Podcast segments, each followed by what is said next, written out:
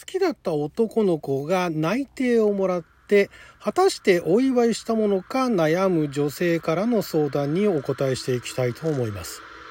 あなたの一人をちょっと拝借こんにちは。ラジオ神の神ふみかつで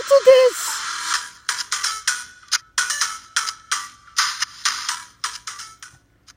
今日は2022年5月4日水曜日6曜旋回戦勝でございます。毎週水曜日はネットで公開された誰に向けて相談しているのかわからない恋愛相談を勝手にピックアップして勝手に回答していく帰ってきた勝手に恋愛相談のコーナーをお届けしておりますが今回はこちらですね。自信がなくて悩んでます。という20代女性の方からですね。アドバイスでも何でもください。自信がなくて悩んでます。私社会人3年目過去24彼大学4年生過去21私は地元から離れて彼は来年地元で就職します。経緯から話します。彼とは学生時代にバイト先で知り合いました。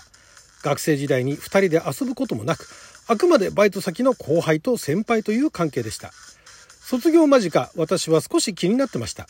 バイトを辞める時もプレゼントくれたりしましたが私が卒業の時に彼女ができたと報告がありました。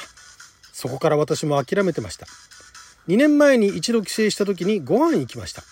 そこでは彼女の有無聞けず終わりそこから全く連絡取っていませんでした。そしてこの間いきなり内定の報告で久々に連絡がありました。すごく報告してくれたのは嬉しかったですが同時に学生時代の気持ちが蘇りそうです。せっかく連絡してきてくれたのでゴールデンウィーク帰省のタイミングでご飯に誘いました。全然行きましょうと返信あり日にちも決まりました。その時に内定の祝いとしてちょっとしたプレゼントをあげようかと思います。彼女でもないのにもらって嬉しいですかね？彼は私のことをどう思ってるか分かりません。会うことは決まりましたが自信がなくてまずは彼女がいるか聞くことだと思うんですけど客観的に見てどう思ったかでもいいので何かアドバイスもらえたら幸いです。よろしくお願いします。長文失礼しましたということですけれども全くわからないですよねこれね。まあもともとその彼には彼女ができたわけでしょ？2年前。ね？あ2年前じゃないか。えー、もっと前か。2年あまあでも社会人3年目って言ってることは3年前ぐらいなのかな。あたりで、えーまあ、その辞める時ですよね。バイト辞める時でで私が卒業する時で彼女ができたっていう報告があったわけですよね。だからこの2人で遊ぶことはなかったんだけどもバイト先のそのメンバーっていうのがその何て言うんですかメッセージのやり取りだとかそういう連絡先は分かってるっていう感じで、まあ、ある程度仲が良かったんですよね。地元っていうこともあって地元のね。何て言うんですかローカルなところでのそのアルバイト先ということでなんかみんな仲良かったんですかね。だからまあこれこれだけ見るとまだそのバイトの先輩後輩でそのね自分がいた時に、お世話になったりだとか一緒に仕事をしていた人のことを、え、まだ忘れないっていう そういう何て言うんですか人付き合いのちゃんとしてる後輩だというぐらいの体で思えばいいんじゃないですか。って考えるとそんなにいろいろあれですよね辻褄が合うっていうか例えばそれでねゴールデンウィーク帰省してプレゼントを渡すのも変じゃないですよね。先輩でそのね一緒に働いていた時期があってまあそれなりにその中にグループだとこれねあの男女混合で仲良しグループいろいろなきっかけで集まるその男女混合の特にその恋愛付き合いみたいなのもないいわゆるなんか同行のシーンみたいなのもあるけれど何かがきっかけでまあだからバイト先っていうのもあるしバイト先でね仲良くなってみんなで飲みに行くなんていうところもバイトによってはあるし私もそういう経験ありますしあとはなんか例えば自分のね好きな趣味かなんかでその集まって知り合った人たちでも、まあ、その同行の死で男女がまあ複数いてってでまあその中からねできちゃう人もいますよ。あの付き合ったりとかしてねで最後には結婚しちゃうなって人もいますけれどもそうならないでお互いイーブンな関係イーブンって言っていいのかどうか分かんないですけどもお互いがお互い特にその何でしょう恋愛関係にはならず同行の死であったりだとかその同じ釜の飯を食べた仲じゃないですけどもそういうような感じででそういうそのコミュニティみたいなものをすごい大事にする人っているんですよね。で特にねあまあこれはどっちもあるか。男性でねそういうの大事にする人って結構私の知り合いでいてでそのなんか呼ばれたりとかして今度みんなで集まるんですけど飲みに行きませんか？みたいなね。律儀に連絡してくれる人もいるしあとまあでも女性は女性で女性同士の仲良しグループみたいなものだったりするとなんかそういうのやったりするのかな。男女混合になるとあんまり女性でガンガンまた行きましょうみたいな人っていうのは限られてくるかもしれないですけども女性オンリーの場合だったらね結構そのなんかで一緒になった人たちっていうのがずっと後になっても全部なんかみんな職場がバラバラになってもまああの半年に1回だとか月に1回だとかね会ってお茶したりだとかね女子会やったりだとかねいうのやってるって聞きますからその感覚だと思うんですよ。彼からすると。そのこの相談している人のポジションというかイメージはね。だから内定が内定の報告があったっていう連絡があった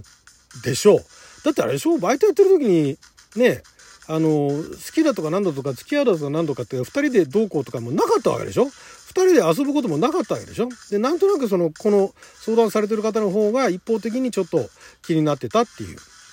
で向こうが気づいてたかどうか分かんないですけども。でまああの帰省をするということでちょっとまあどっか都心部かなんかに出てったね仕事出てた人が、まあ、内定決まった地元の会社に決まったって言ってでまたその帰省するわけでしょ？でそれでまあだからご飯に誘うのも別に不思議じゃないし内定お祝いも別におかしくないですよ。そういう感覚だからね。だからそっからだから彼女でもないのにもらって嬉しいですかねじゃないんですよ。同じ仲間同士だったらそういうプレゼントはすごい嬉しいわけですよ。ね、おお、先輩、ありがとうございますっていうね、内定はありがとうございますっていう、だから、女性とかね、そういうひときわ意識してるというよりかは、その昔の仲良かった、そのグループの中の先輩が、え、プレゼントしてくれたありがとうっすって嬉しいっすっていうね、感じになると思うんで、それはいいと思うんですね。で、彼は私のことをどう思ってるか分かりませんっていうことは、まあ、あんまりあれじゃないですか、その頃から変わってないじゃないですか。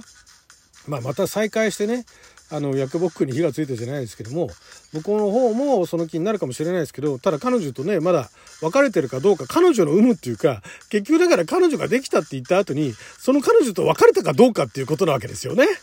だからそれもその彼女ができましたっていう話を報告があったわけだから彼女元気っていう風にさらっと聞きゃいいじゃないですか。で、いや、ちょっともうあの彼女とはね、去年別れちゃったんですよ。ちょっとコロナとかでね、なかなか会えなくて、みたいなね。いうような聞けたら、ほん、そうなんだ。で、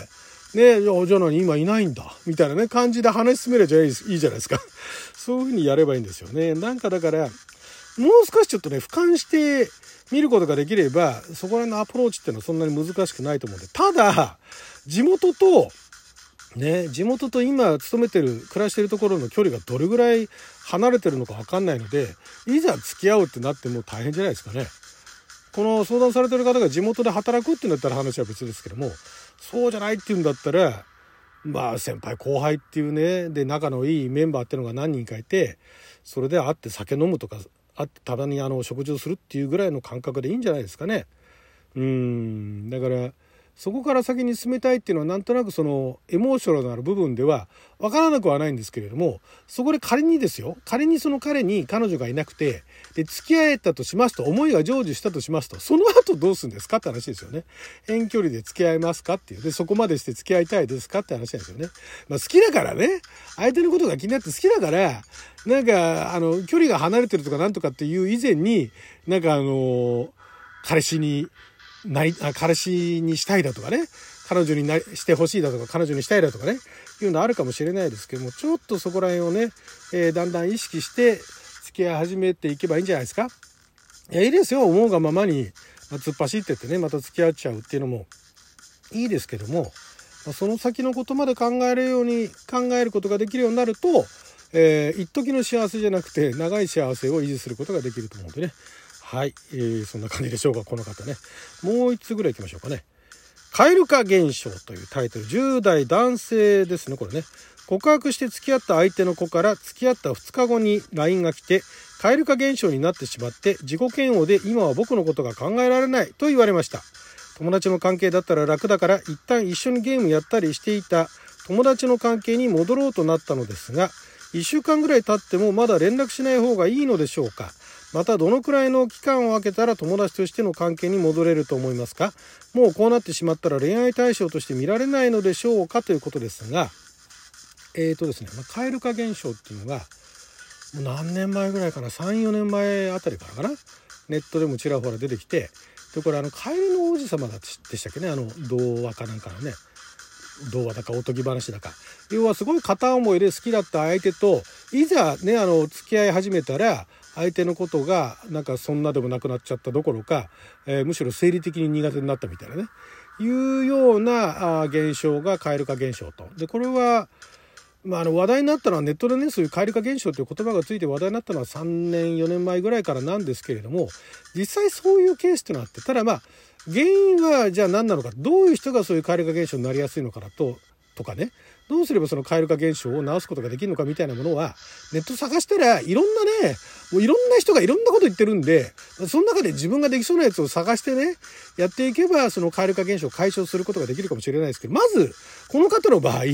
ね、告白したのは彼の方ですよね。で、相手の子からしたら相手の子が蛙化現象って言うんだったら、相手もそれまで結構好きだったと。片思いだったと。言うんだったら、まあ、蛙化現象って言ってもいいかなっていう気がするんですが、まあだから、まあそこのね、言葉の使い方さておき、彼女の方からすると、友達としてゲーム仲間として遊んでた時は楽しかったんだけどもいざ付き合い始めたらちょっとダメになったと生理的にダメになったっていうね。まあだからそれ距離感の問題だとかメンタルの問題だとかっていうところに近いと思うんででまあでもそれ正直に言ってくれただけでいいと思うんですよね。まあだからそれが自己嫌悪になってしまうっていうのはで今では今は僕のことを考えられないっていうところはまあ相当なもんだと思うんですけど分かったじゃあ友達に戻ろうっつってねまあその彼がね10代でしょ？その付き合ってやったっつってね。ただ、えっ、とね、別れるよりかは、じゃあ友達に戻ろうで戻れるんだったらその方が、私はね、私はいいと思いますよ。まあだからこの方がどう思うかわかんないですけど、バッサリ振られるだとか、バッサリ別れるって結構ダメージでかいですからね。まあ、そういう経験もしてもいいと思うんですけどね。だから友達に戻ろうってあなたから言ってみてはいかがでしょうか。はい、ということで12分間の貴重なお時間いただきありがとうございました。それじゃまた